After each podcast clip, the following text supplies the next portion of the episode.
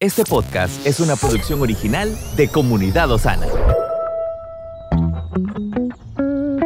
Cada día tiene su propio afán. Pero también hay nuevas misericordias que disfrutar. Hoy es un nuevo día. Bendiciones amigos y amigas, es un gusto poder llegar hasta donde usted se encuentra en este momento.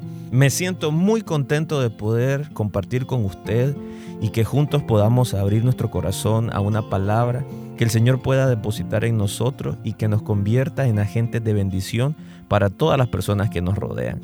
Recuerde que activando la campanita usted va a recibir todas las notificaciones de cada uno de nuestros podcasts. También le pedimos si usted puede calificarnos porque de esa manera podremos llegar a más personas.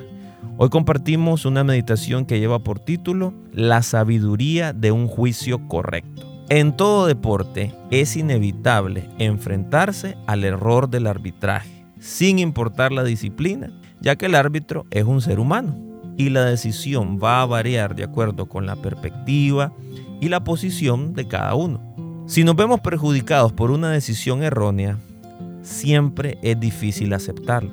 Por eso vemos que los jugadores protestan de manera enfática, a pesar de que muy raras veces se puede revertir una decisión.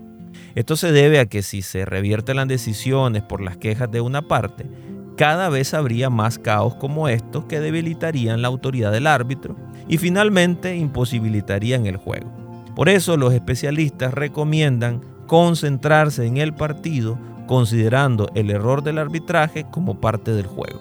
Del mismo modo, en nuestra vida no podemos huir del error del arbitraje y podemos ser juzgados erróneamente por nuestros conocidos, por nuestros familiares, por nuestros grupos, aún por nuestra familia. El problema es que no es fácil revertir ese juicio incorrecto. Sin embargo, debemos aprovechar esa experiencia como una oportunidad para crecer como persona, en vez de protestar o molestarnos esperando que Dios, que todo lo sabe y que es justo, nos guíe por el camino correcto.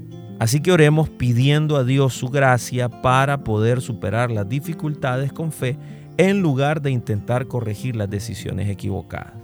De esta manera, Dios nos dará la victoria a pesar del error del juicio de alguien más. Bendiciones, estuvo con usted Moisés Torres. Estamos en tu plataforma favorita. Recuerda que puedes escucharnos en Spotify, Apple Podcast, Amazon Music y Google Podcast. Compártelo y sé de bendición a los demás.